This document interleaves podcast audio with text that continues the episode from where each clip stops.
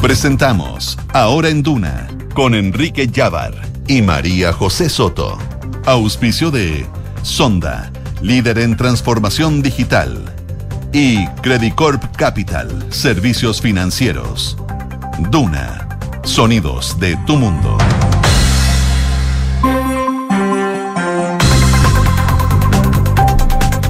12 del día y un minuto de este día viernes 20 de enero de 2023. Esto es ahora en Duna, en esta jornada que ya está saliendo un poquito el sol.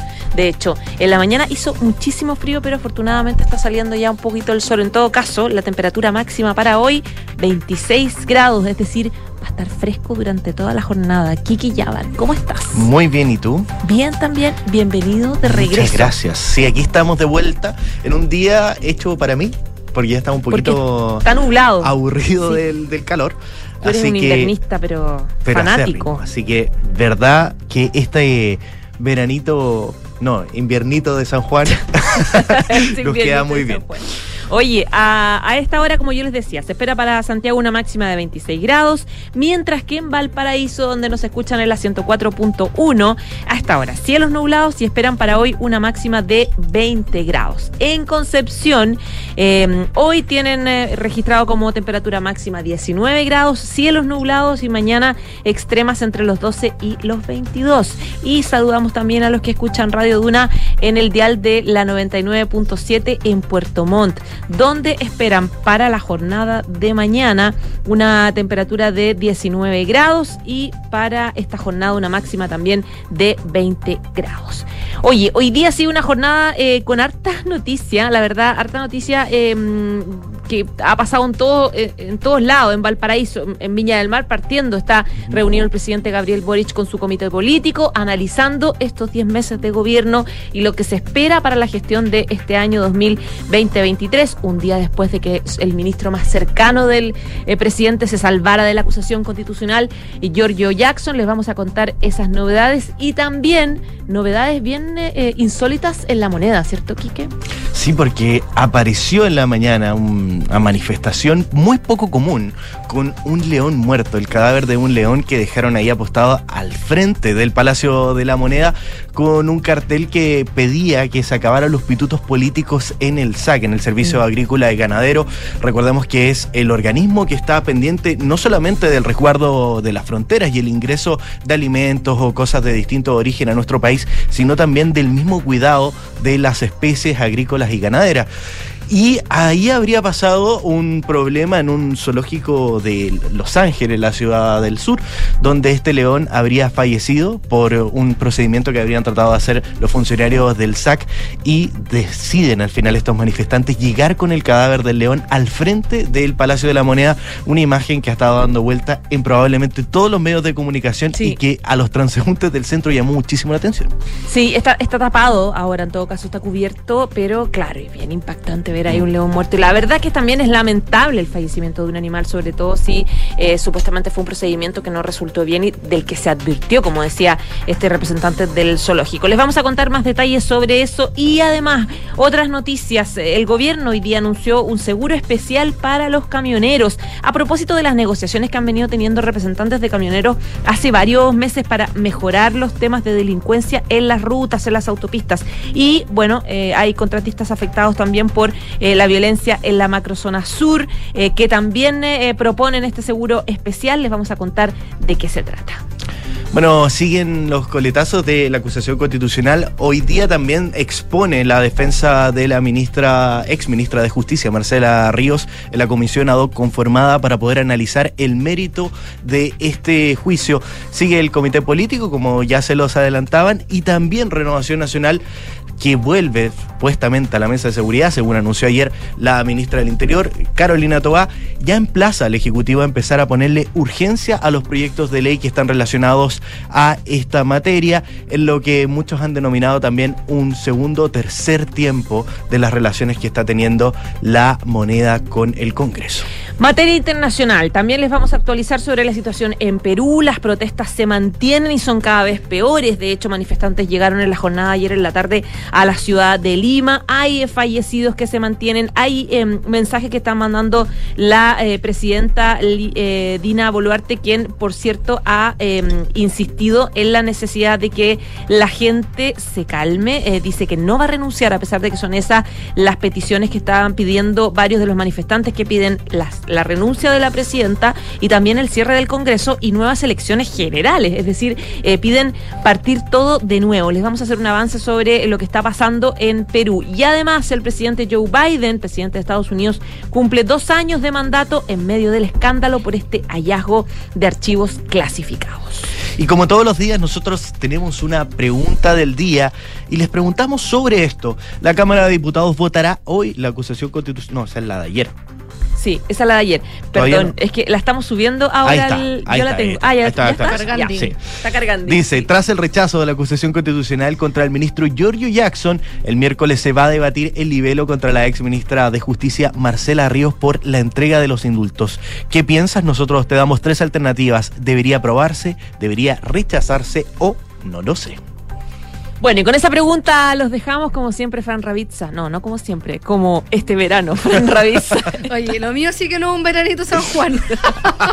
no, es que, oye, pero es que estamos en modo vacaciones. Todo el mundo está en sus merecidas vacaciones. Compañeros, por lo tanto, compañeritos que están ahí. Claro, nos reemplazamos entre todos. si usted ve muchas voces repetidas eh, durante la jornada, perdónelo no poco. extrañe no se extrañe porque estamos ahí reemplazando para que todos tengamos un descanso. Pero usamos nuestras múltiples personalidades para tratar de ofrecer algo distinto en cada programa. Hay, gente que, trata, hay gente que trata de impostar la voz como Enrique Javier en la tarde. y que no le sale muy bien. Y que no le sale Funciona, claro. Oye, Vamos con los titulares. Oye, pero antes yo quería decir una cosa de lo que ustedes estaban contando en León, que más allá de dar pena, de ser fuerte, es un tema sanitario importante un león en la calle, un país que no está acostumbrado a los... O sea, no hay león en Chile. Claro. Eh, no nos olvidemos cómo llegó el coronavirus. Por eso se cerró la calle Morandé, por eso se puso una carpa encima del... Transmiten enfermedades en los animales que no tenemos sí, tremendo, tremendo. Ya. Una inédita protesta se desarrolla esta mañana en el frontis del Palacio de la Moneda, donde unas cuatro personas lideradas por el dueño del zoológico de Los Ángeles dejaron un león muerto con una pancarta que dice el gobierno mata animales y no más pirutos políticos en el SAC. Según comentaron los manifestantes, el SAC los habría obligado a ceder al animal para realizarle un procedimiento por lo que habría muerto. El dueño del zoológico dijo a 24 horas que es una negligencia, esto es maltrato animal y que lo peor de todo es que ellos no hacen este procedimiento, nos obligan a nosotros hacerlo y si no lo hacemos, cierran el recinto.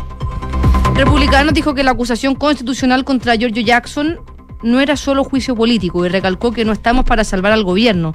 La timonel de la tienda que impulsó el fallido libelo acusatorio no descartó nuevas acciones en caso de que el ministro siga cometiendo errores. A su juicio fue el secretario de Estado quien ayer resultó debilitado.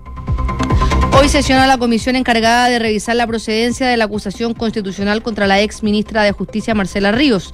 En la instancia se espera la contestación de su defensa representada por José Antonio Viera Gallo. En el oficialismo persiste la preocupación por el futuro de la ex autoridad, sobre todo luego del rechazo del juicio político en contra del ministro de Desarrollo Social, Giorgio Jackson. Chile cumplió 100 días con una positividad de PCR sobre el 10%, algo que ocurre por primera vez desde el inicio de la pandemia. Hoy se estableció una positividad de 11,42% tras el análisis, quiero decir, de 8.460 test. Rusia instaló sistemas antiaéreos en los techos de Moscú en una muestra de preocupación por un posible ataque. Sistemas Pantsir S-1 y S-400 fueron desplegados en edificios administrativos y del Ministerio de Defensa de la capital y en varias zonas de la región moscovita. El Kremlin teme que Kiev pueda lanzar ataques sorpresivos con drones de largo alcance. La presidenta del Perú, Dina Boluarte, acusó a los manifestantes de querer quebrar el Estado de Derecho en Perú. La mandataria ratificó que no renunciará, pese a que su dimisión es una de las exigentes de las protestas que llegaron a la capital en la llamada toma de Lima. La crisis ya ha dejado 59 muertos, la mayoría manifestantes y casi una quincena de personas por distintas causas provocadas por los bloqueos de carreteras. Y en Brasil se abrió una nueva investigación electoral contra el expresidente Jair Bolsonaro por abuso de poder. La causa solicitada por el oficialismo brasileño integrará al exmandatario por haber realizado actos de campaña en el Palacio Presidencial y en la residencia oficial de los jefes de Estado. El exmandatario, foco de al menos siete acciones en la Corte Electoral, arriesga a ser condenado a un periodo de inhabilitación política. Muchas gracias, Fran. Nos vemos. 12 del día y 10 minutos. Bueno, vamos a, vamos a revisar lo que pasó al frente del Palacio de la Moneda, donde ya les comentábamos, un león muerto apareció junto a un grupo de manifestantes y un cartel. Tú tienes todos los detalles. Sí, fue durante esta mañana que eran representantes de este zoológico de Los Ángeles, en la región del Biobío, que llegaron hasta la moneda para protestar contra el SAG, que es el Servicio Agrícola Ganadero. Pero lo hicieron, lo sorprendente, que lo hicieron llevando el cuerpo de un león muerto, que instalaron en el frontis del Palacio de la Moneda, ahí en, en Morandé con la Alameda, digamos. Por lo tanto, miles de personas lo vieron de inmediato. Las protestas de los representantes del zoológico, quienes además llegaron con un cartel grande que decía el gobierno mata animales, se debe a que, según ellos mismos denunciaron, el SAC estaría obligando a las personas a, bueno, a, este tipo de, instituciones como zoológicos, etcétera, a eh, eh, sedar a sus animales, uno de los cuales murió debido a esto, a este proceso de sedación. Eh, César Chanampa, que es representante legal de la empresa dueña de este animal fallecido, pidió que lo dejaran entrar a la moneda para tener una reunión con alguna autoridad de gobierno, decía él. Eh, luego de lo que pasó, es decir, que este grupo de personas llegaron con eh, el animal muerto, Carabineros activó protocolos y cortó el tránsito en la calle Morandé a la altura de la Alameda. Chanampa explicó los motivos de la protesta que hicieron. Ellos subieron por el ascensor de donde que da como al centro cultural eh, de, la moneda. Subieron con el cuerpo de este a- animal al ascensor en, en una especie de carpa. Y dice, porque me imagino la cantidad de el peso kilos que tiene que tener. claro, que pesa. Eh, lo que él decía es que el SAC los obligó a través de una resolución a anestesiar a todos los animales que tenían en el zoológico, que son más de 250, o, y, los que no se requería anestesiar, se requería capturarlos. Y dice, nos pidieron enviar un cronograma de eso. Nosotros junto con el cronograma le enviamos los certificados médicos a la directora nacional del SAC, donde le decíamos los riesgos que esto iba a provocar, entre ellos enfermedades posteriores en los animales luego de su captura y la posibilidad de muerte por su sedación. Y en este sentido, el responsable reclamó que es eh, primera vez en la historia de los zoológicos que el SAC le pide a un zoológico que lo haga, que haga sedar a los animales con la totalidad de su población. Vamos a esperar que nos reciba la autoridad en la casa de todos, como dice el presidente, porque en la casa de todos del SAC nos bajaron con carabineros y el ministro de Agricultura no nos quiso recibir y no nos recibió tampoco un señor de apellido Niño que se burló de nosotros, decía este representante del zoológico que eh, habló con toda la prensa y dio varias declaraciones donde explicaba la situación, fue con documentos, con papeles, con resoluciones del SAC, donde bueno, quienes pueden ver el streaming de Radio Duna van a ver esta foto bien impactante, bien eh, muy triste además de este del cuerpo de este animal, de este león ahí en, en pleno eh, en plena entrada frontis del Palacio de la Moneda, en la Plaza de la Ciudadanía, con este cartel que dice el gobierno mata animales y abajo una frase chiquitita que dice no más pitutos políticos en el SAG. Claro, me imagino que ahí hay un cuestionamiento también, algún tipo de nombramiento y se plantea irregularidades en, la, en, la, en, en- en las directrices que el SAC envía a organismos como el zoológico que manejan y administran este tipo de animales. Eh, bueno, vamos a ver lo que va a pasar en las próximas horas. La verdad es que el gobierno todavía no ha dado ninguna declaración, tampoco los eh, gabinetes o ministerios o SAC tampoco ha dado declaración explicando lo sucedido y explicando también la muerte de este animal, muy súper lamentable. Además de lo peligroso, lo que decía la Fran, lo peligroso también que significa llevar a un animal eh, muerto, que me imagino que también está en proceso de descomposición, Sí. eh, al centro de Santiago, cómo se va a trasladar de vuelta, no sé, no sé cuál es el procedimiento que se hace. La verdad, bien, bien complicado y sorprendente la situación. Ahora, me imagino que desde el punto de vista de la, de querer darse a conocer, de querer eh, eh, contar un poco lo que está pasando y que genere eh, eh, expectación mediática, esta fue la mejor forma. O sea, claro está, Claro. llevar un, un animal muerto al Palacio de la Moneda. 12 del día, 15 minutos. Bueno, donde también están pasando cosas es en la Comisión de Relaciones Exteriores del Senado, que está compuesta por los senadores Jaime Quintana, Jimena Rincón, Iván Moreira y Francisco Chaguán, donde fue eh, invitado también el embajador de Argentina en nuestro país, el embajador Rafael Bielsa. Y probablemente al embajador Bielsa se le invitó para poder hacer y saber cuál es su visión sobre el país y ante esta instancia se refirió a varias cosas, por ejemplo, el rechazo del proyecto minero portuario Dominga y él decía en esta comisión que este emprendimiento era una de las alternativas que iba a tener Agua Negra, que es un cruce cordillerano que existe entre Chile y Argentina para poder tener una salida efectiva a un puerto. Él decía que a nosotros, lo voy a citar, textualmente decía, a nosotros nos vendría bárbaro que nos avisaran nada más que eso, como tiene un impacto en las relaciones bilaterales, queríamos que estuviera informado, dijo el diplomático en esta exposición ante la Comisión de Relaciones Exteriores del Senado. También aludió a un tema que es bien sensible, que es el trabajo que hace la prensa de nuestro país y decía él directamente que si un diario le dice Falkland a las Islas Malvinas, yo le, se lo hago saber porque le pidió a toda la prensa que ocupe la expresión Falkland de slash Malvinas. Esta es una herida abierta, decía, para toda la Argentina. Y también junto a esto, el embajador se refirió a que cuando se le falta el respeto a los distintos gobiernos argentinos, que es un fenómeno muy visible en la prensa chilena, decía, más que los actores políticos, yo no puedo dejarlo pasar, no puedo dejar pasar que se le diga chorra a la vicepresidenta de su país, haciendo alusión a Cristina Fernández. Por otro lado, Bielsa enumeró algunos temas respecto a las relaciones bilaterales, comerciales y estratégicas entre ambas naciones, destacando las congestiones en los pasos fronterizos, el suministro de gas de parte de Argentina en nuestro país, que hemos sabido de los distintos años ha presentado intermitencias, y el estado de la intervención de la habilitación de los cruces cordilleranos Las Leñas y Agua Negra. Ahí fue donde habló y se refirió específicamente a la resolución del Comité de Ministros del proyecto minero portuario Dominga, dado que ese puerto que se pensaba construir en el lugar era una de las opciones que tenía el embarque más importante para los camiones que provengan desde la Argentina por ese cruce sobre el dijo, hay cinco especies de animales que se despertaron brincando hoy porque no van a desaparecer. Fue bastante muy en su estilo del embajador Bielsa que lo hemos visto en declaraciones sobre otras veces. Y también se refirió a uno de los temas que está pendiente entre ambas naciones, que es en específico la plataforma continental, recordando una comida que tuvo con el entonces canciller Andrés Alamant, donde él indicó que un día miércoles había ido a comer a su residencia, dijo fue una noche maravillosa, pero dos días después se enteró por el diario de la extensión de Chile de la plataforma continental, entonces dice, pienso para mí primero, no me lo pudiste decir hace dos días atrás, ¿qué pudiera haber hecho yo? Yo lo hubiera debido hacer, llamar al presidente y decirle, mira, va a pasar eso. Y ahí recordó que ambos países fueron a la comisión que está determinando los límites externos y dijo, Chile estuvo con nosotros, compartimos material físicamente con Chile y era necesario desairarnos y dejarnos como imbéciles con esta actitud. Entonces yo naturalmente hice mi reclamo. Y frases poco comunes en un diplomático que habla muy como del corazón.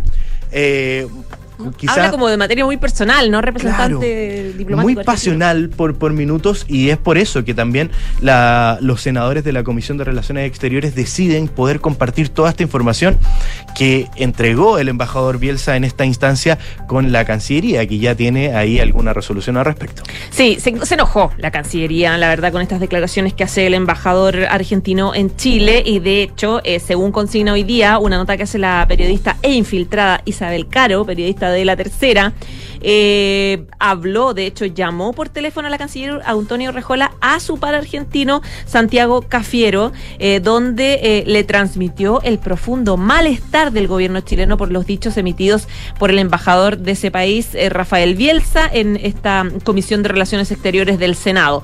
por lo tanto, la canciller acusó al tiro, a la verdad, a este embajador con el canciller argentino.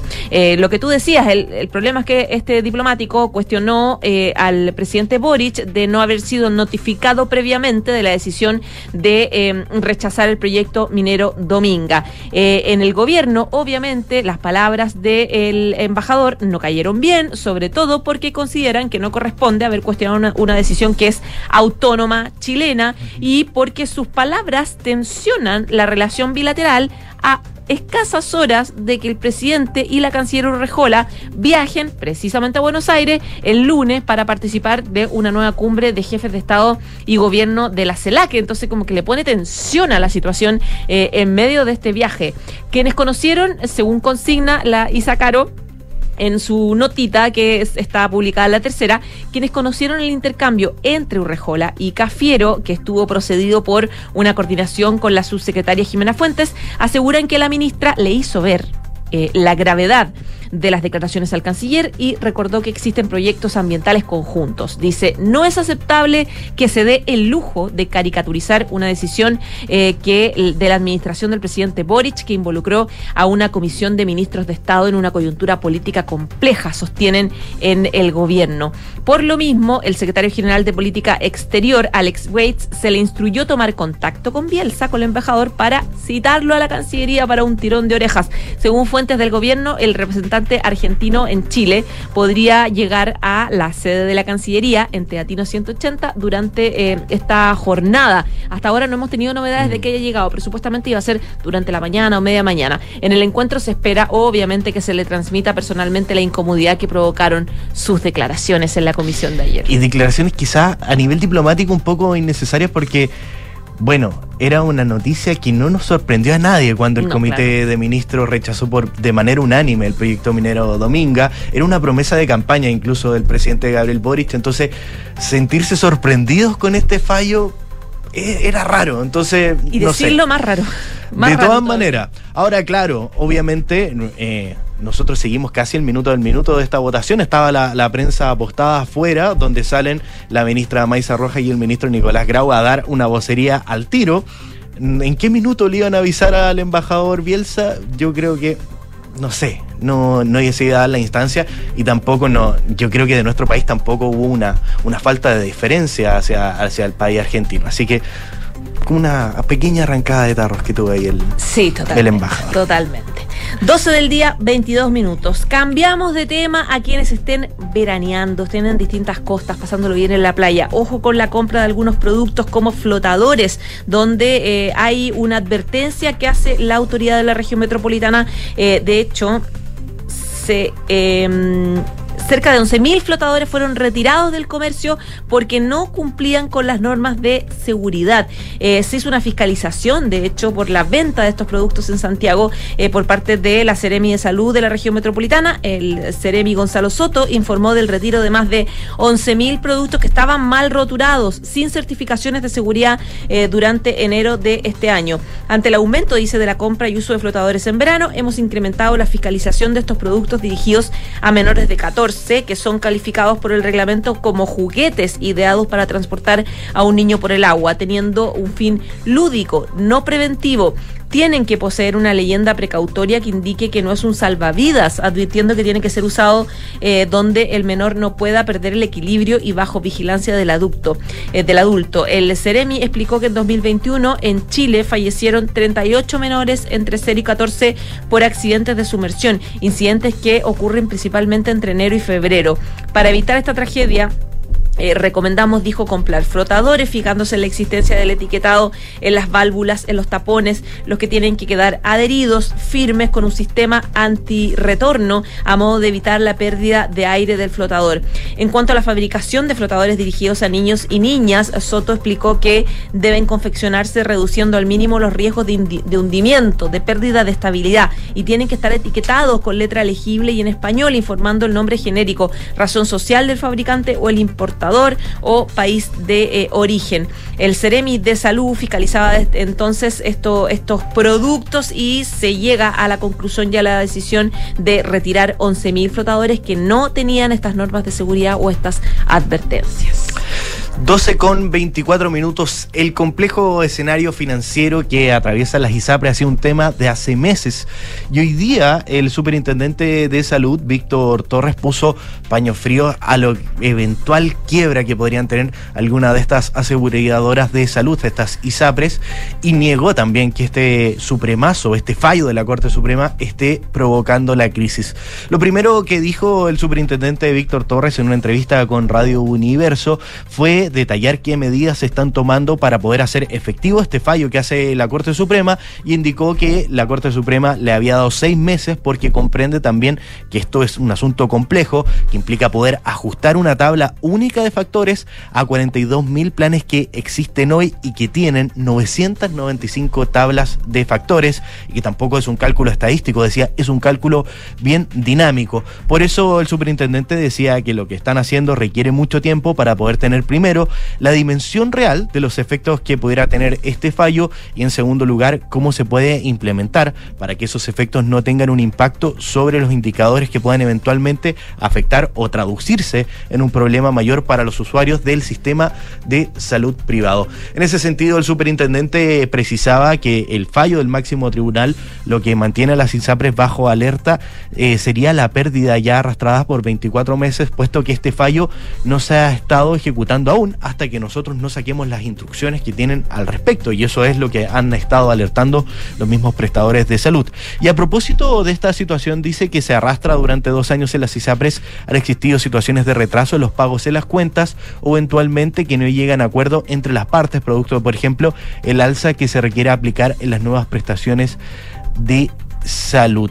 Así que empieza a poner un poco paño frío eh, en lo, lo que refiere a este tema, sobre todo en la quiebra que podrían tener las ISAPRES, donde decía hay una pérdida hace 24 meses que se ha ido acumulando en el tiempo, se ralentizó el último trimestre del año pasado, pero sigue siendo una pérdida continua importante. Eso no se puede desconocer, decía Víctor Torres, por lo tanto estamos en una situación compleja que nunca se había vivido antes, además en el sector de las ISAPRES. Recordemos que durante toda su existencia han tenido muchos años de bonanza. Dicho eso, es hasta hoy el momento, no hay ninguna que haya caído en estado de insolvencia o que haya implicado esto. Así que trata de poner un poco de paños fríos a lo que está pasando en ese sector que día a día está urgiendo por una solución.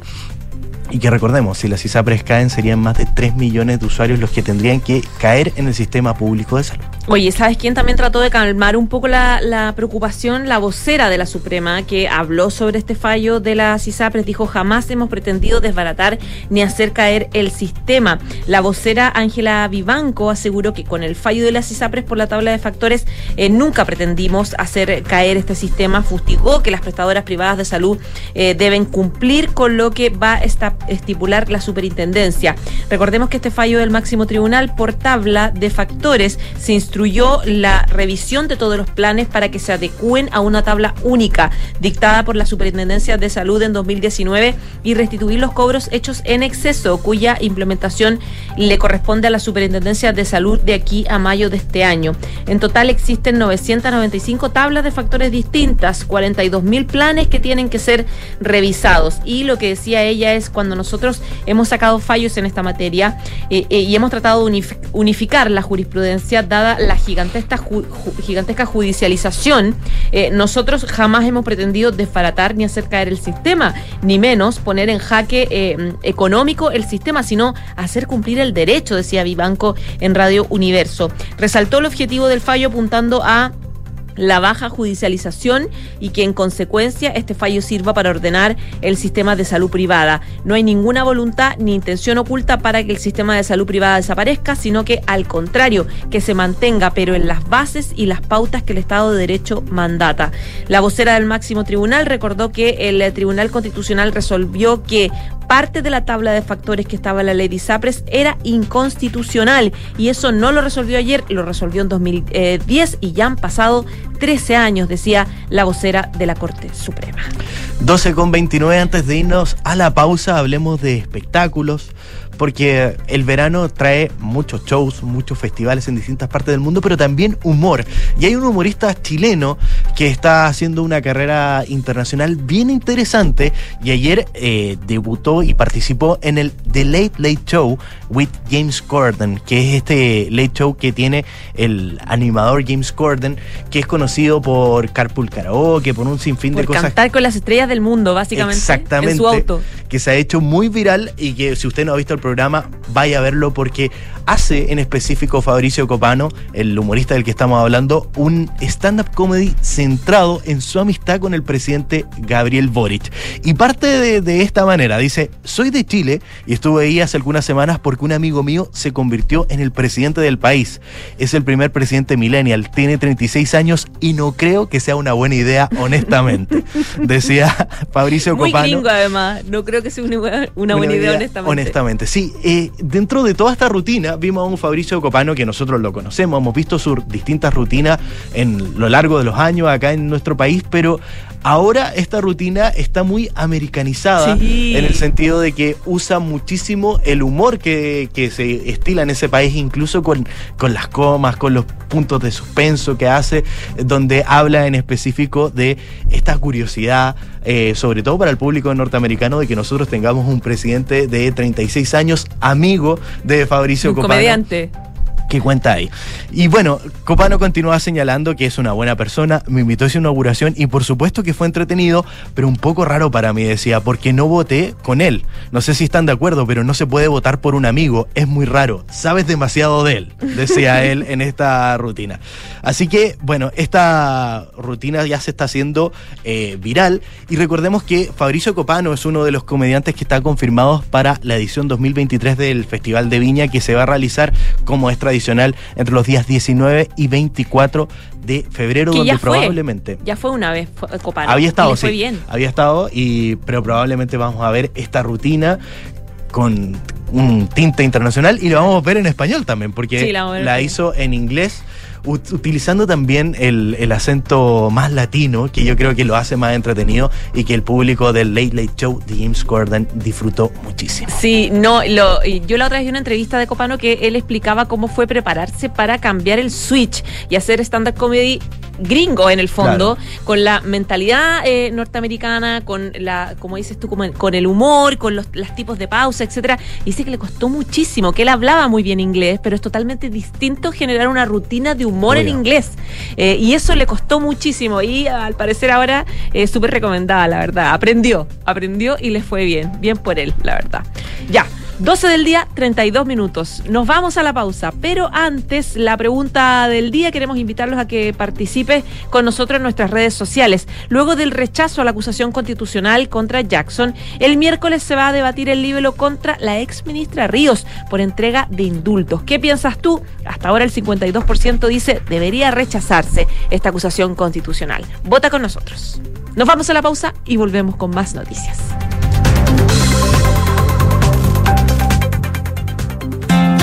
En pleno barrio El Golf se emplaza edificio Isidora y Benjamín de Inmobiliaria Hexacón. Una experiencia única de diseño, arquitectura y conectividad en una de las esquinas clave de Las Condes. Isidora y Benjamín es un proyecto boutique con exclusivos departamentos de uno y dos dormitorios, algunos con jardín privado y cuatro penthouse en el último piso. Conoce más en www.exacon.cl. Este verano vive una experiencia gastronómica única, donde se cocina, saborea y disfruta en comunidad. Sé parte de Club Paula Cocina y comienza a recibir todas las semanas recetarios, contenidos exclusivos, newsletter, descuentos y beneficios. Durante enero y febrero tendremos a los mejores anfitriones. Sofía Fan de Wingard, de lo mismo pero sano, Lorena Salinas, Juanita Lira de la Ruta Saludable y muchos más. Te esperamos. Suscríbete en paulacocina.cl. Chile.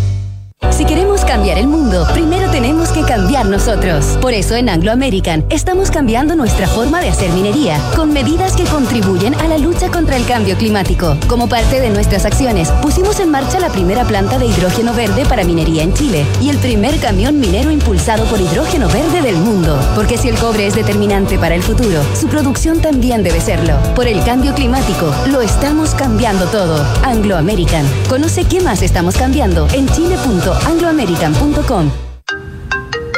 Hola, mi amor. Hola, hola, ¿cómo estás? Bien, o sea, más o menos. Acabo de colgar con el taller y el auto lo tienen la otra semana. Chuta, ¿y qué vamos a hacer para el turno del colegio mañana? ¡El turno! Tranquila, manéjate con Quinto. ¿Quinto? Sí, Quinto, una app donde eliges el Toyota híbrido que quieras y lo usas por el tiempo que necesitas. En tu caso, una RAV4, para que te quepan todos los niños. Grande Quinto. Descubre nuestros nuevos puntos de retiro y conoce todos nuestros modelos híbridos descargando la app Quinto Share. Quinto. El Mimbu lo hacemos todo. La calidad de vida y convivencia mejora cuando se suman nuevas tecnologías, como las viviendas industrializadas, soluciones más rápidas para acceder a un nuevo hogar. Cuando trabajamos junto al Mimbu, lo hacemos todas y todos. En comunidad, en el barrio y con el barrio. Conoce más sobre el plan de emergencia habitacional en www.mimbu.cl. Ministerio de Vivienda y Urbanismo. Gobierno de Chile. Somos GTD y sabemos que cada empresa, sin importar su tamaño, tiene múltiples necesidades. Por eso, diseñamos soluciones que se adapten a sus desafíos y, por sobre todo, que nos permitan poner nuestra tecnología al servicio de cada una de sus metas. En GTD, creemos en las empresas y las acompañamos día a día, porque en el camino hacia el éxito vamos juntos. GTD. Hacemos que la tecnología simplifique tu vida.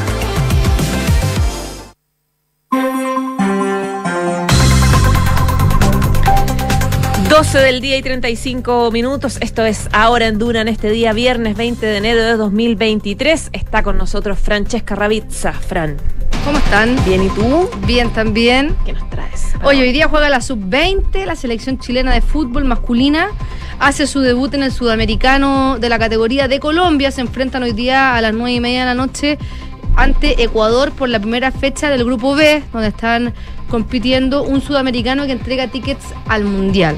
El equipo lo dirige Patricio Ormazábal y como están clasificados a Santiago 2023 por ser país anfitrión, en el fútbol masculino va a ser categoría sub-20, no necesitan estar entre los tres mejores, que es el que da el cupo al Panamericano, pero sí necesitan estar entre los cuatro mejores porque da cupo al Mundial, da cuatro cupos al Mundial de Indonesia que se va a hacer este año. Chile comparte grupo con Uruguay, Bolivia y Venezuela y hay un buen hay buenas sensaciones porque en los últimos cuatro partidos amistosos Chile le ganó 3-0 y 3-2 a Brasil, empató a 2 con Uruguay y perdió solamente un partido de cuatro. Le ganó a Brasil 3-0 y 3-2. Le ganó a Brasil 3-0 y 3-2.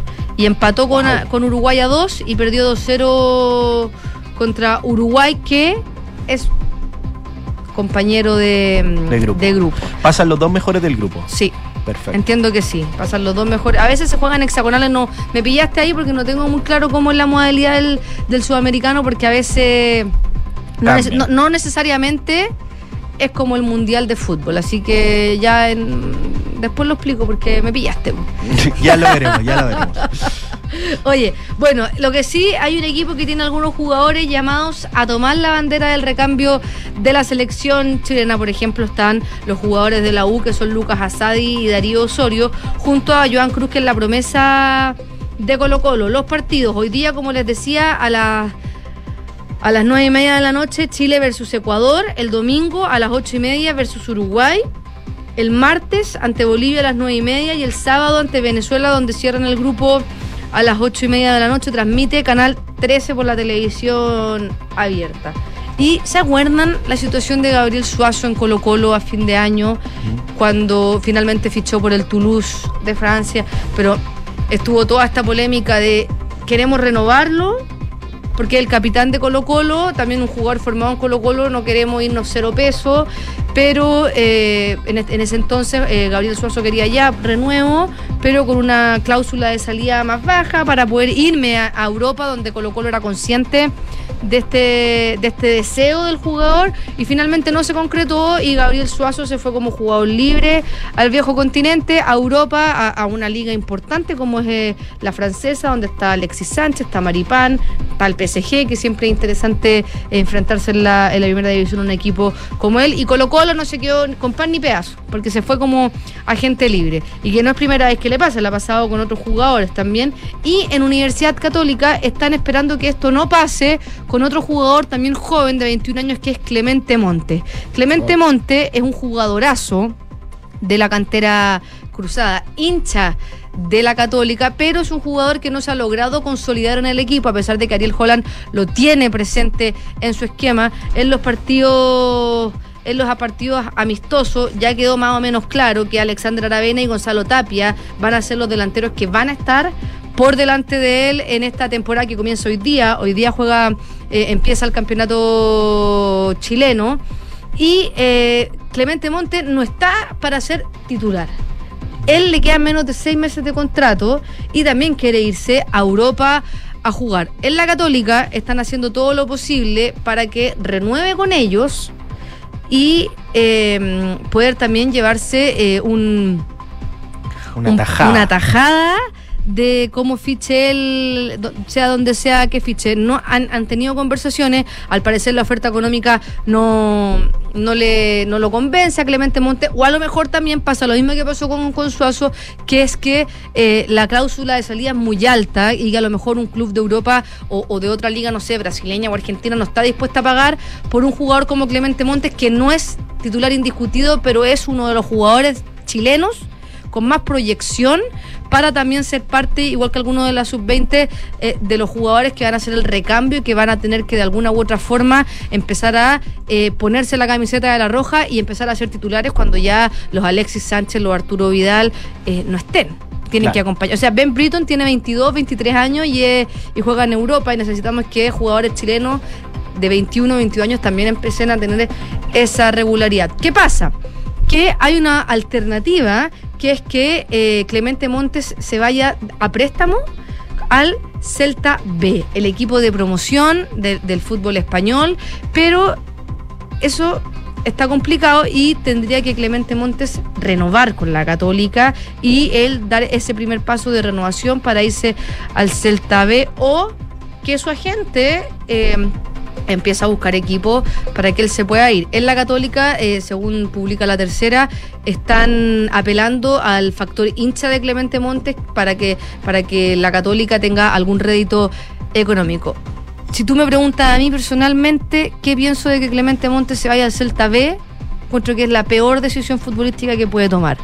Porque si es verdad que España está varios escalones arriba de la selección, o sea, de- del fútbol chileno. Hemos hablado hasta el cansancio de lo mala que es la liga chilena, pero en, la liga chilena está un, un equipo que eh, salió cuatro veces campeón seguido, donde él fue parte de esa campaña, donde está en un equipo profesional como es Universidad Católica, en un primer equipo, e irse a si bien se va a Europa, pero se va a un equipo de una categoría que es la promoción, donde juegan la categoría primavera, donde juegan los juveniles o donde juegan jugadores que todavía no están para debutar en el, en el primer equipo, es un retroceso porque los estadios son de menor categoría, no hay hinchas, no juega, o muchos menos hinchas, no juegas con la presión de jugar un clásico, por ejemplo, un, un, cato- un clásico universitario, un Colo Colo La Católica, donde los estadios están repletos, eso es una, una eso se entrena y solamente se entrena con competencia. Y Clemente Monte, se- se- de irse al Celta B, sería, sería un retroceso. Distinto sería que se fuera,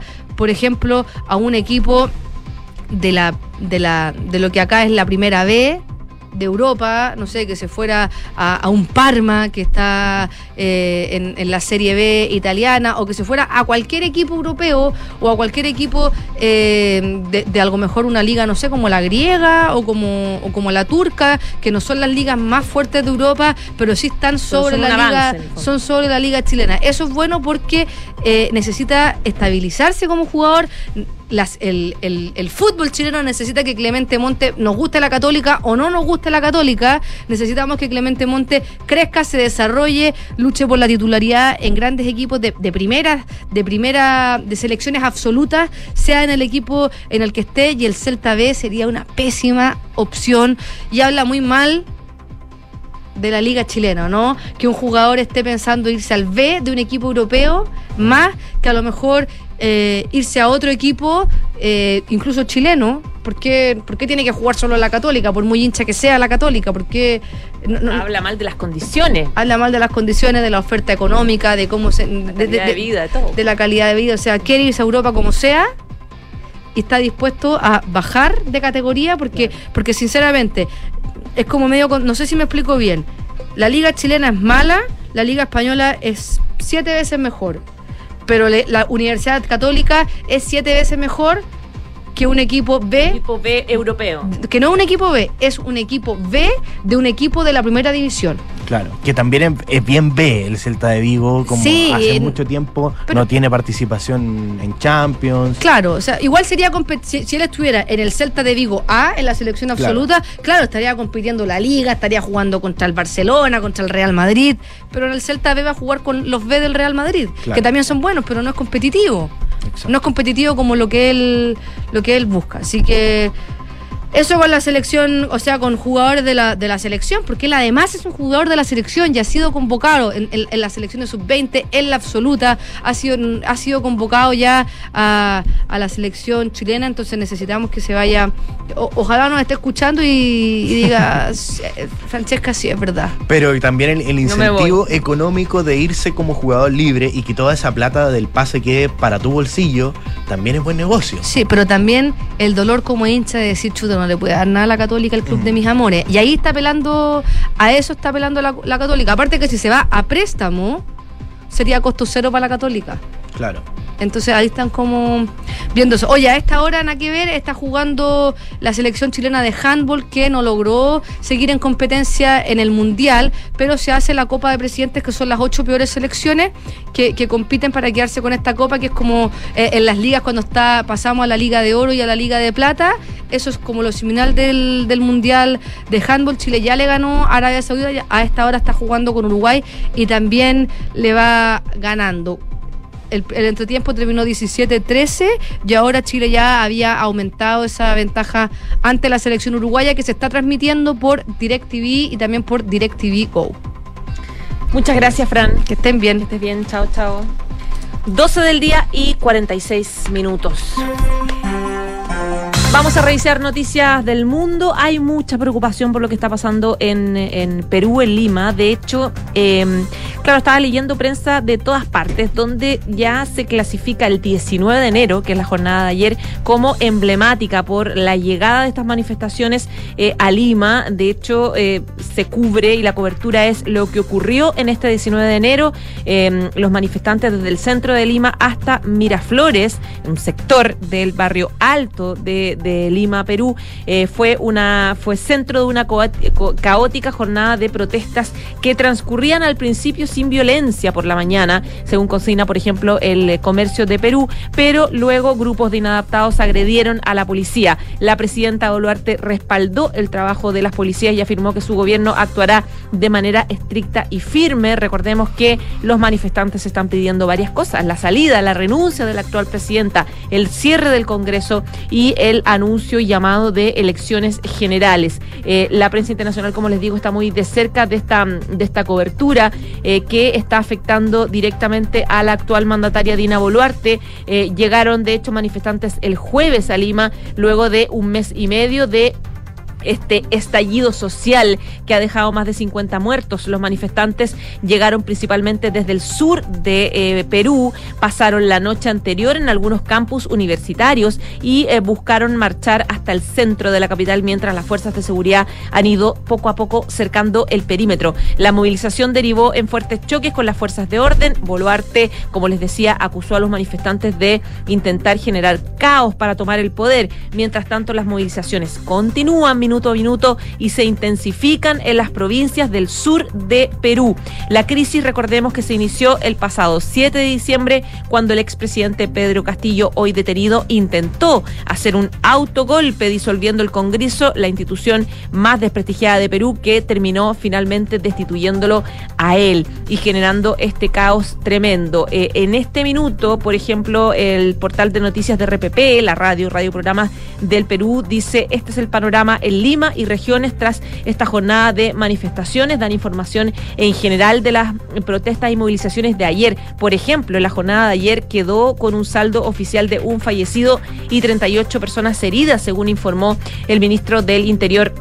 Vicente de eh, Romero. Hay información eh, fresca respecto de servicios que no están funcionando por la emergencia. Por ejemplo, la Superintendencia Nacional de Migraciones informó que los usuarios que tenían eh, citas programadas no podrán asistir, al igual que varios otros organismos que están totalmente cerrados a propósito de, de la alerta. El Ministerio de Transportes em, anunció que están suspendidas las operaciones del aeropuerto Alejandro Velasco hasta nuevo aviso y así hay un montón de noticias que dan cuenta de la emergencia que está viviendo eh, un país que está totalmente paralizado lamentablemente por las, propu- la propuesta, las protestas luego de esta crisis política eh, desatada en diciembre pasado. 12 con 49, nos vamos a Estados Unidos porque allá el presidente de ese país, Joe Biden, cumple dos años de mandato y afronta la segunda mitad de su gobierno con el reto de tener una minoría parlamentaria en la Cámara de los Representantes, que está en manos del Partido Republicano y en medio también del escándalo por los documentos clasificados que fueron encontrados en su residencia y también en oficinas privadas. En concreto, recordemos que son papeles clasificados de la época en la cual Joe Biden se desempeñaba como vicepresidente del gobierno de Barack Obama y que han puesto al ahora presidente demócrata en una coyuntura bien difícil y que coincide también con la recuperación por parte del Partido Republicano del control de la Cámara de Representantes. Aún no están claras las consecuencias que puede tener este hallazgo de los documentos cuyo el contenido se desconoce, aunque por lo que ha dicho el fiscal general de los Estados Unidos, Mary Garland, ha designado un fiscal especial, Robert Hart, para que pueda investigar este caso que tendría características bien similares por las cuales el fiscal general procesó al expresidente Donald Trump y llevó también a un allanamiento en su residencia en Mar a Lago. Eh, esta situación los republicanos están amenazando con lanzar toda la artillería pesada contra el presidente Biden y el presidente de la Cámara de Representantes, el conservador Kevin McCarthy, ya ha mostrado partidario a poder abrir una investigación legislativa contra el presidente de los Estados Unidos. De hecho, el Partido Republicano se ha quejado por lo que consideran que es el doble rasero de la administración de Biden, ya que aseguran que el FBI y otras agencias federales han sido injustas con el expresidente Donald Trump el caso de estos documentos clasificados encontrados en la mansión de Maralago. En su discurso, nada más que ser elegido, McCarthy ya advertía que no le temblará la mano a la hora de emitir citaciones para obligar a funcionarios públicos a entregar documentos y también obligar a ofrecer testimonios al Congreso antes de que el caso de los papeles de Biden estallara, por lo que todos piensan que esto va a ocurrir. Así que es difícil lo que está pasando con la administración de Joe Biden, que también ha tenido eh, críticas al plan económico que impulsó en el paquete de estímulos de 1,9 billones de dólares y otro de infraestructura de 1,2 billones para poder apalear los efectos de la pandemia en un país que también ha estado azotado por la inflación, que está llegando a niveles más normales y que supone eh, un paso difícil lo que será la segunda mitad de su gobierno.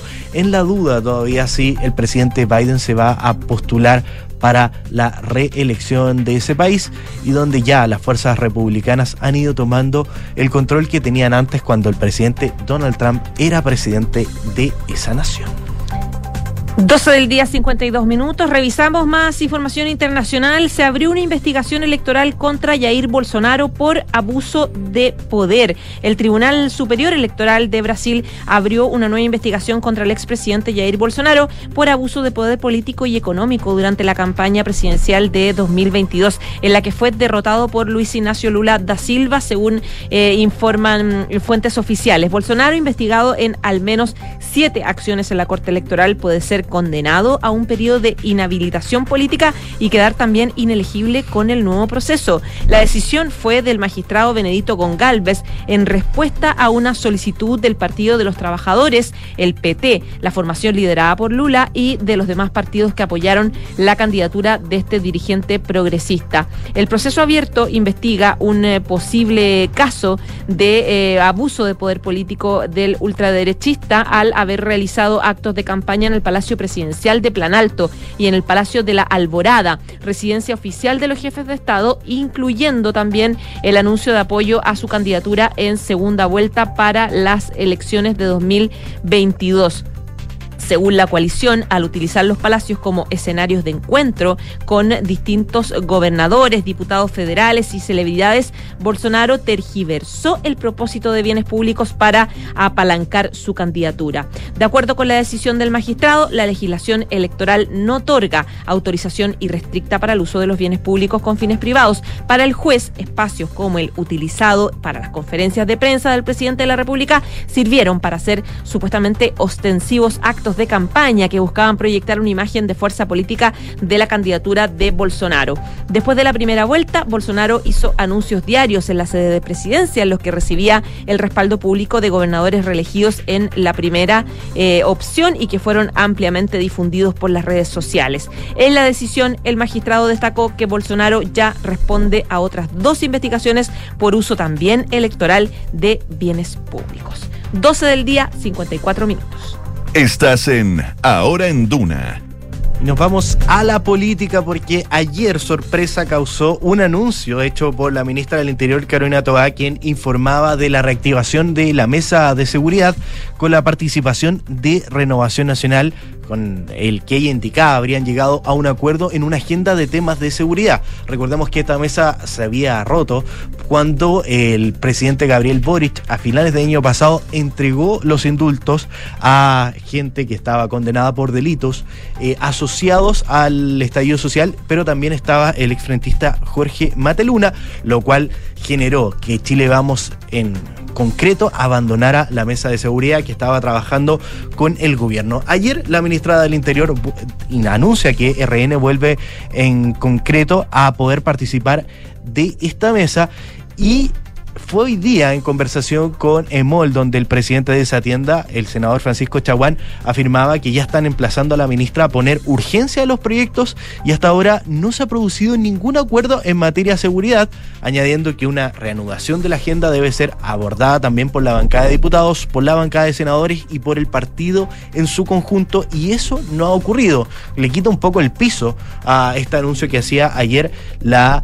Eh, ministra del Interior, Carolina Toa. Y en ese contexto, el senador Francisco Chaguán aseguraba que los votos de RN, lo ratifico, siempre van a estar para una agenda de seguridad profunda, porque indicaba siempre estamos disponibles a conversar. Lo que debe pasar ahora es que se deben recomponer las confianzas y el gobierno fue quien rompió la mesa de seguridad con los indultos y por eso es el mismo gobierno quien tiene que mostrar los pasos adelante.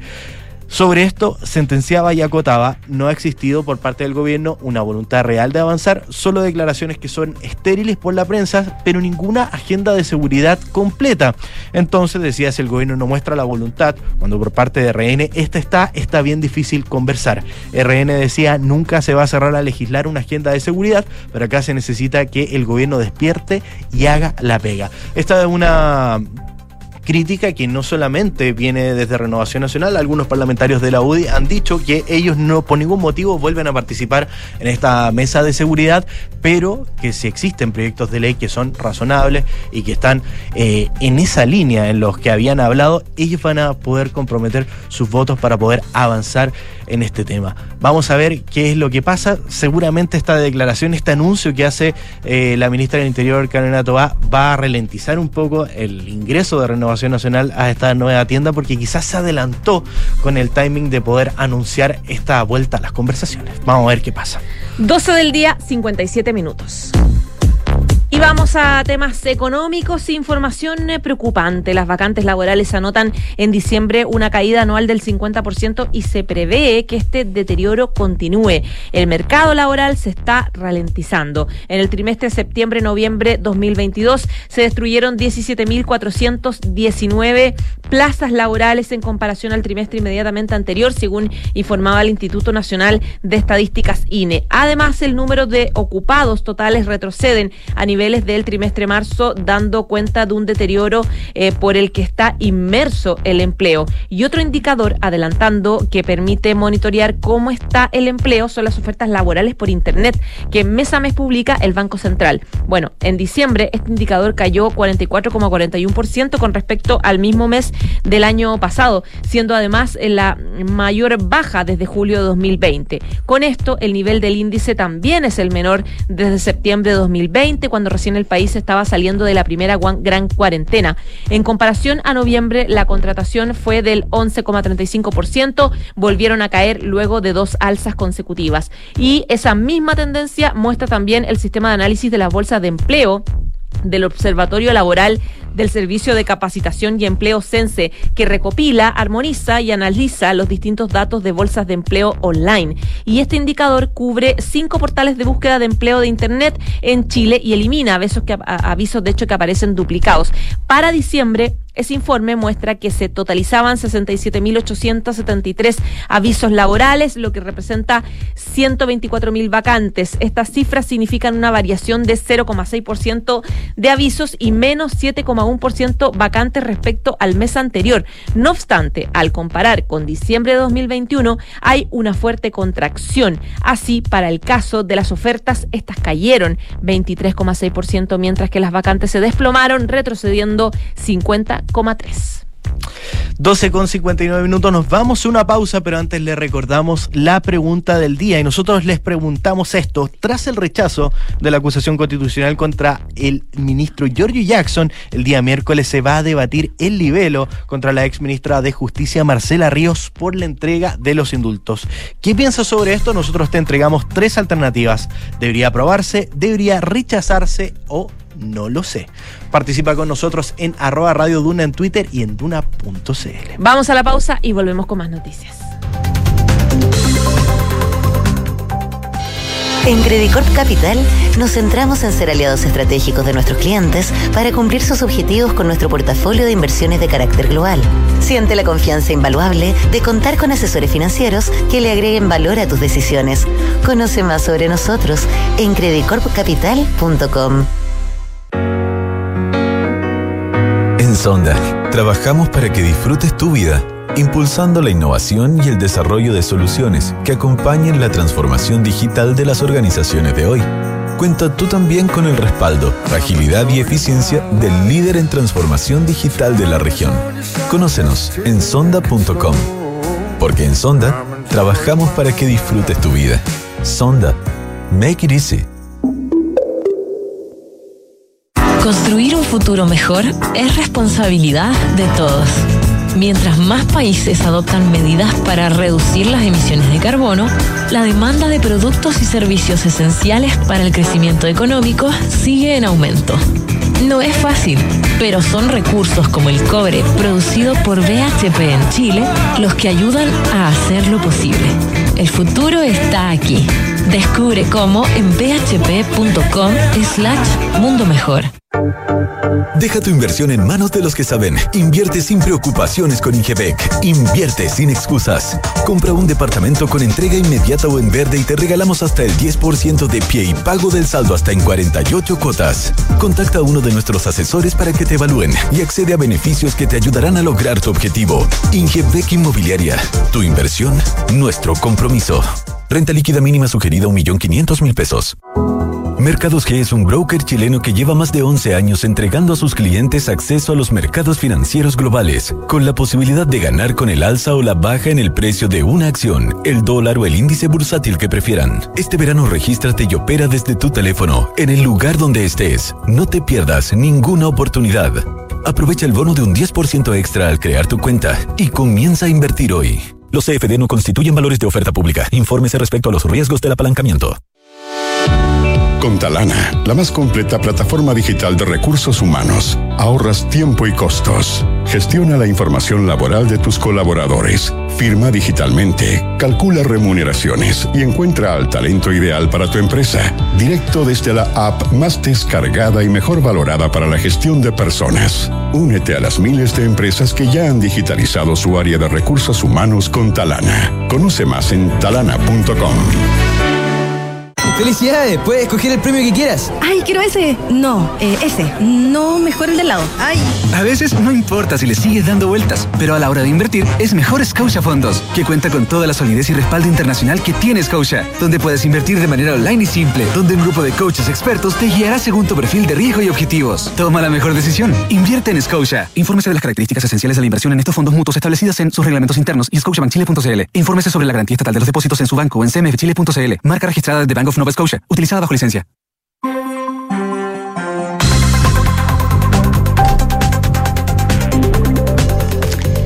Una de la tarde y tres minutos. Esto es ahora en Duna y Fran Ravizza ya está con nosotros para los titulares. La defensa de la ex ministra de Justicia Marcela Ríos contestó la acusación constitucional y pidió que la Cámara no juzgue el mérito de los indultos del presidente. El abogado José Antonio Viera Gallo solicitó reconocer además que en Chile hay un sistema presidencial en que la permanencia de los ministros depende de la mayoría parlamentaria circunstancial. Una inédita protesta se desarrolla en el frontis del Palacio de la Moneda, donde unas cuatro personas lideradas por el dueño del zoológico de Los Ángeles dejaron un león muerto con una pancarta que dice el gobierno mata animales y no más pitutos políticos en el SAC. Según comentaron los manifestantes, el SAC los habría obligado a ceder al animal para realizarle un procedimiento por lo que habría muerto. El dueño del zoológico dijo a 24 horas que es una negligencia, esto es maltrato animal y que lo peor de todo es que ellos no hacen este procedimiento, nos obligan a nosotros a hacer y si no lo hacemos, cierran el recinto. Chile cumplió 100 días con una positividad PCR sobre el 10%, algo que ocurre por primera vez desde el inicio de la pandemia. Hoy se estableció una positividad de 11,42% tras el análisis de 8.460 test. Y en la última jornada de la edición 23 del Foro de Davos, la directora del Fondo Monetario Internacional, Cristalina Georgieva, se mostró cauta sobre la recuperación de la economía mundial para el año en curso, descartando una recesión. La autoridad no prevé que haya una mejora drástica de la actual previsión del crecimiento, que es del 2,7%. La presidenta de Perú, Dina Boluarte, acusó a los manifestantes de querer quebrar el Estado de Derecho en Perú. La mandataria ratificó que no renunciará, pese a que su dimisión es una de las exigencias de las protestas que llegaron a la capital en la llamada Toma de Lima. La crisis ya ha dejado 59 muertos, la mayoría manifestantes, y casi de una quincena de personas heridas por distintas causas provocadas por los bloqueos de las carreteras. El presidente de Estados Unidos, Joe Biden, cumplió dos años de mandato en medio de un escándalo por el hallazgo por el hallazgo de archivos clasificados. El mandatario estadounidense enfrenta un nuevo año de gobierno con una Cámara Baja dominada por la oposición, aunque con mayoría demócrata en el Senado. Y hoy a las 21.30 horas, la selección chilena masculina sub-20 debuta en el sudamericano de la categoría en Colombia. El debut será ante Ecuador y será transmitido por Canal 13. Muchas gracias, Fran. Una de la tarde y seis minutos. Volvemos a revisar informaciones eh, del día. Les contábamos a propósito de la decisión del, del, gobierno de anunciar un seguro especial para camioneros y contratistas afectados por hechos de violencia en la macrozona sur. Esto tiene que ver con una negociación que viene eh, desde hace rato ya a propósito de protestas que hicieron los camioneros meses anteriores, eh, acusando gravísimos problemas de delincuencia y seguridad en la zona. Y hoy día el subsecretario del Interior, Manuel Monsalve, anunció la implementación de un seguro especial para transportistas de carga, dueños de camiones y contratistas que se vean afectados por hechos de violencia en la macrozona sur. Según detalló la autoría, la póliza de esta herramienta, que va a operar a través de Banco Estado, va a cubrir las circunstancias delictuales que afectan a los transportistas presentes en las regiones del Biobío, Araucanía y Los Ríos, con foco en miembros de las asociaciones eh, de contratistas forestales y gremios de transporte de carga de la zona. A este respecto, el subsecretario Monsalve dijo que teníamos un compromiso con el transporte y los contratistas de la macrozona sur, que en el 2022 nos planteaban la exclusión de la posibilidad de tener seguros para proteger su patrimonio, producto de que eh, las compañías de seguro no aseguraban por lo que se denomina en ese lenguaje riesgo político, o sea, por la pérdida de patrimonio que se produce a partir de atentados incendiarios. Por eso no había simplemente seguros.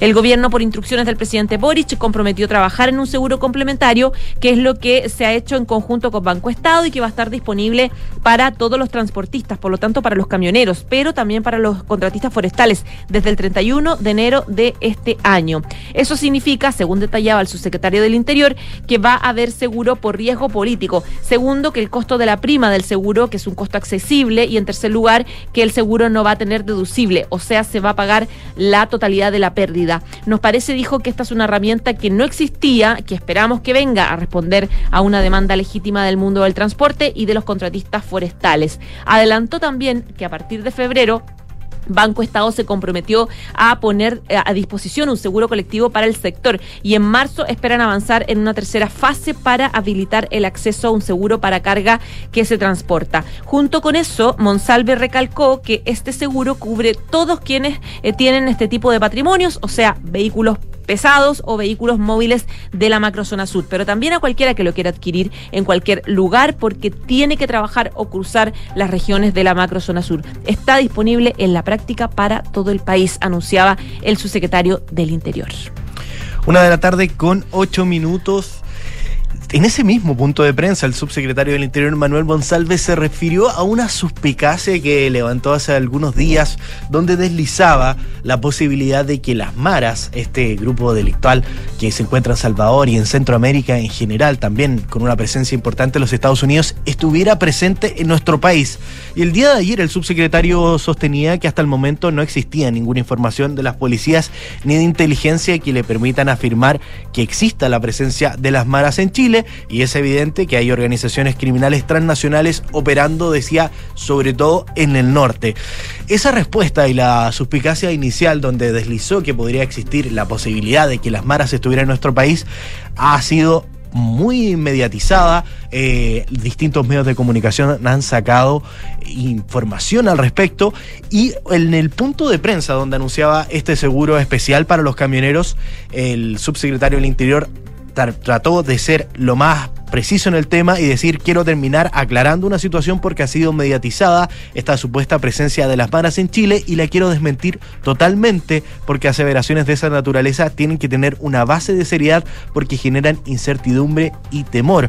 En esa línea el subsecretario Monsalve remarcaba que no hay ninguna agencia de inteligencia de las policías que tenga información que permita a nadie de Chile decir que las maras tienen una presencia organizada en nuestro país. Yo me he reunido, decía, con el fiscal nacional anterior Jorge Abbott, con el actual Ángel Valencia y con los fiscales de la zona norte y en ninguna reunión con ellos se ha planteado la posibilidad de que las maras estén participando en organizaciones criminales al interior de Chile. De esta manera cuestionaba que se afirmara que un representante del gremio de los fiscales habría transmitido a tres subsecretarios de la presencia de las maras y jamás decía me he reunido con la persona que dice que se reunió conmigo en el mes de noviembre y eso no es efectivo. Incluso lo emplazo a que diga la hora y el día que se reunió conmigo durante este mes, cerrando una puerta que había quedado medio abierta y que yo por lo menos no, no, había entendido si se confirmaba la presencia de las maras o no se confirmaba la presencia de las maras. Distintas declaraciones del subsecretario y de la ministra del Interior, Carolina Toá, que hoy día Monsalve termina por eh, aclarar y decir no hay información precisa que pueda decir que las maras están presentes en el actuar delictual de nuestro país. Bueno, las maras en general, el crimen organizado es algo que lamentablemente venimos escuchando ya hace varios meses en nuestro país y hay un informe de Paz Ciudadana que evidencia que un 37% de la población ha estado mediana o altamente expuesto a manifestaciones del crimen organizado. De hecho, uno de cada tres chilenos ha sido afectado por situaciones como homicidios o narcofunerales.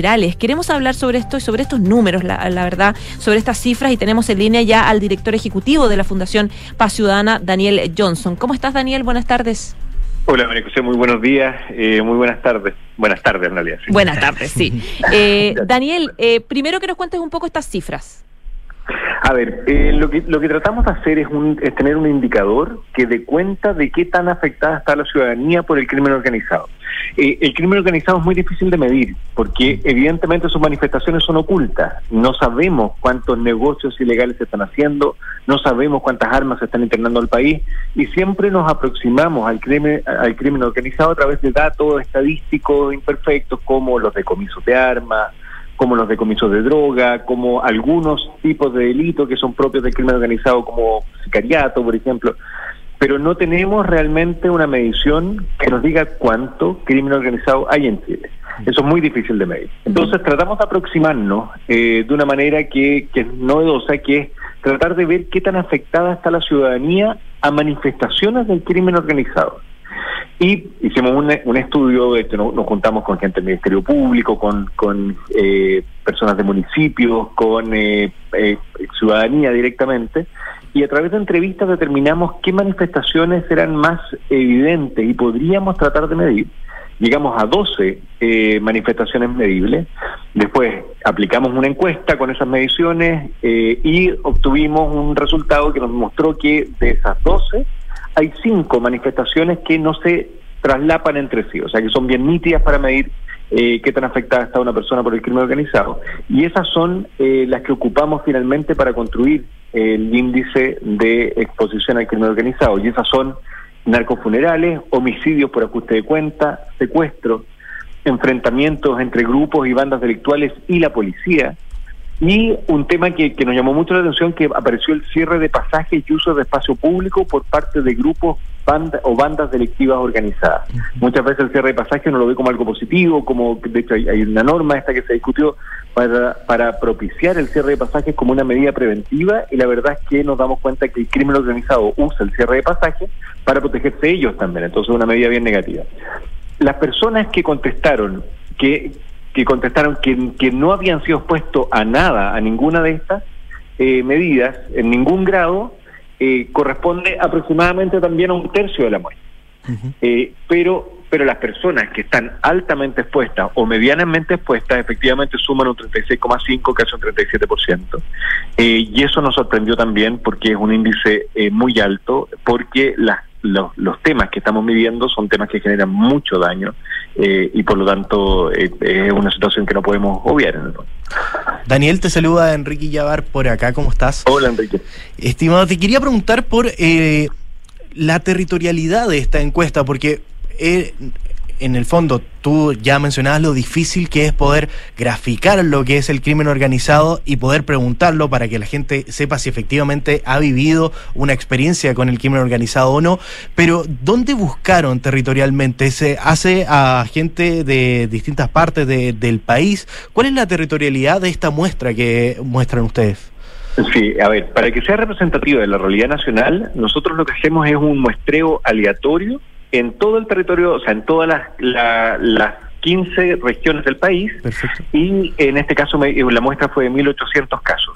O sea, hicimos 1.800 encuestas eh, de forma presencial y de forma telefónica también, eh, mitad y mitad, y estas repartidas a, a nivel nacional. Entonces, es representativo eh, con una tasa de error bastante baja, menos de un 2% eh, a nivel país.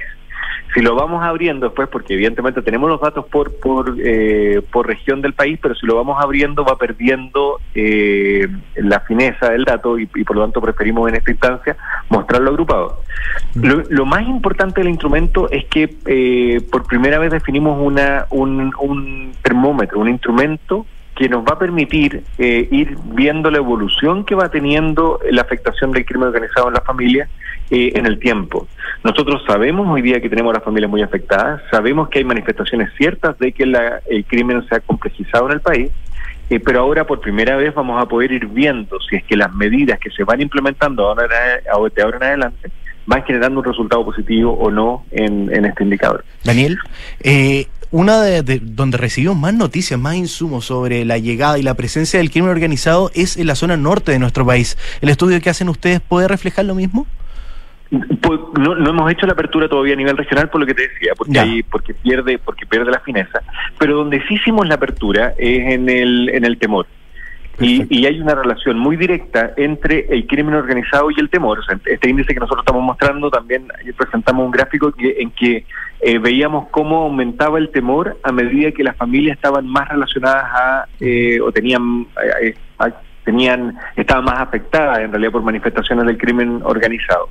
Y la relación es impresionantemente directa. O sea mientras más manifestaciones de crimen organizado el temor aumenta eh, eh, en la misma en la misma proporción. Y el temor está muy radicado en el norte del país. Nosotros revisamos también en este trabajo que se hizo en, en septiembre el trabajo de campo eh, y si bien el promedio nacional eh, del temor era- había alcanzado de, de personas que quedan clasificadas en un nivel de temor alto, había alcanzado sobre el 27%, en eh, las regiones del norte del país esto alcanzaba sobre el 40%. O sea, hay un nivel de temor muy grande, eh, principalmente en el norte, y hay una relación del temor con, eh, con el crimen organizado, con las exposiciones al crimen organizado. Sí, de hecho la, la Fiscalía de la región de Tarapacá, por ejemplo, aumen- hoy día anunciaba un aumento dramático de la cantidad de, hom- de homicidio en este año, 2023, haciendo una cifra bastante sorprendente. Eh, yo quería ir más o menos a, a esa pregunta relativa a lo que tú mencionabas, con porque claro, cuando uno dice uno de cada tres chilenos ha sido afectado por situaciones como homicidios o narcofunerales, Claro, ahí el uno al tiro se presenta, si- se pregunta si estuvo cerca de eso. ¿Qué significa cercanía? ¿Es un amigo eh, o lo he visto como se ha vi- viralizado? Porque también esta sensación de, de, de victimización tiene que ver con la cantidad de episodios que se viralizan violentos y que generan esta sensación de que tengo, tengo hechos de violencia afuera, afuera de mi trabajo, afuera de mi casa, eh, eh, en el colegio, mis hijos, etcétera. Claro, mira, estos instrumentos nunca son perfectos, pero la pregunta trata de ser bien precisa para evitar eh, esa- ese tipo que, que, se considere, que se considere que uno estuvo expuesto cuando tuvo ese tipo de relacionamiento a través incluso de redes sociales o prensa. Claro. Entonces la pregunta explícitamente es, durante el último año en su barrio, ¿con qué frecuencia usted o alguna otra persona de los que viven con usted ha visto o experimentado directamente narcofunerales, homicidios por ajuste de cuentas, secuestro, etcétera? Entonces, la pregunta trata de ser bien específica, de posicionar a la persona en el territorio, eh, en el último año también, para poder medir esa, ese, tiene que tener un, un- un arco temporal para poder medirlo precisamente y ver viendo, ir viendo cómo va evolucionando. Y le preguntamos si ha sido experimentado, ha visto o experimentado directamente. Esa, es- esa es la pregunta que estamos haciendo. Y, y lo que tú decías, Francesca, sobre los homicidios eh, y el aumento de los homicidios es algo muy importante, pero no solo por el aumento de números. Lo que estamos viendo es tipologías de homicidio muy distintas a las que teníamos anteriormente. Hoy, día, eh, de hecho, prácticamente todo el aumento de homicidios, que hay que decir que se han duplicado las tasas de homicidio en los últimos 8 o 9 años, es el, es el orden de magnitud del aumento, pero todo el aumento está en homicidios muy distintos a los que teníamos anteriormente, que, eh, que eran eh, homicidios en que se conocía normalmente quién lo había cometido, que correspondían a violencia de género o eh, riñas en un bar, que eran cometidos en su mayoría bajo la influencia del alcohol o droga, que eh, la persona que lo cometía era el círculo íntimo de la víctima, eh, que tenía y que era, no, no era con armas de fuego, era con un objeto contundente, con armas blancas. Esa era la tipología delictual de homicidio mayoritaria que teníamos en el país. Hoy día no es solo que haya aumentado, sino que todo ese aumento está radicado en homicidios sin eh, imputado conocido, o sea, una persona que logró premeditar, el que lo premeditó y que logró ocultarse, con armas de fuego, en su mayoría, eh, no del círculo íntimo de la, de la víctima, o sea, son homicidios que son relacionables a, una, eh, a, a obtener otro beneficio eh, con ese homicidio. Y esto tiene mucha relación con ajustes de cuenta, con eh, quitadas de droga, con, con eh, eh, delitos que típicamente ocurren cuando está complejizándose eh, el crimen organizado. Pero también hay que tener cuidado porque en, en Colombia, por ejemplo, los periodos más pacíficos no fue cuando había menos crimen organizado. También el crimen organizado cuando se está instalando suele ser muy violento, pero una vez que hay una banda o una organización delictual, en realidad más que banda, eh, que, que, que tiene una supremacía en el territorio, estas tasas de tipo de este tipo de delitos también disminuyen. Entonces hoy día lo que estamos evidenciando en este aumento es que existe una violencia muy grande porque porque probablemente se están instalando organizaciones delictuales en el territorio que están disputándose los espacios. Claro, que hay bandas distintas, dices tú. Efectivamente. Uy, preocupante. Muchísimas gracias, Daniel Johnson, director ejecutivo de la Fundación Paz Ciudadana, por conversar con nosotros. Muchas gracias a ustedes por invitarme. Que tengan muy buena tarde. Buenas Igualmente. tardes.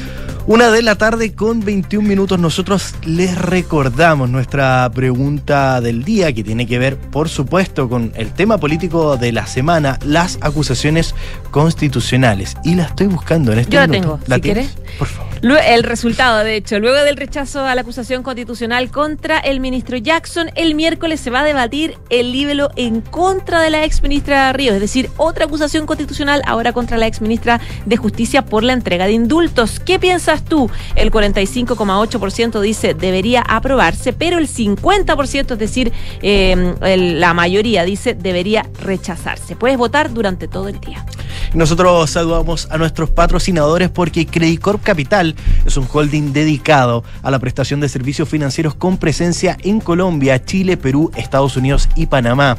Conoce más en creditcorpcapital.com. Y la transformación digital de tu negocio nunca estuvo en mejores manos. En Sonda trabajan para que disfrutes tu vida innovando y desarrollando soluciones tecnológicas que mejoran y agilizan tus operaciones. Conócelos hoy en Sonda Make It Easy. Y hasta aquí dejamos esta edición de viernes de Ahora en Duna, por supuesto, invitándolos a que se queden en nuestra sintonía. Ya viene Bárbara Espejo con cartas notables y después la edición PM de Información Privilegiada. Chao, chao.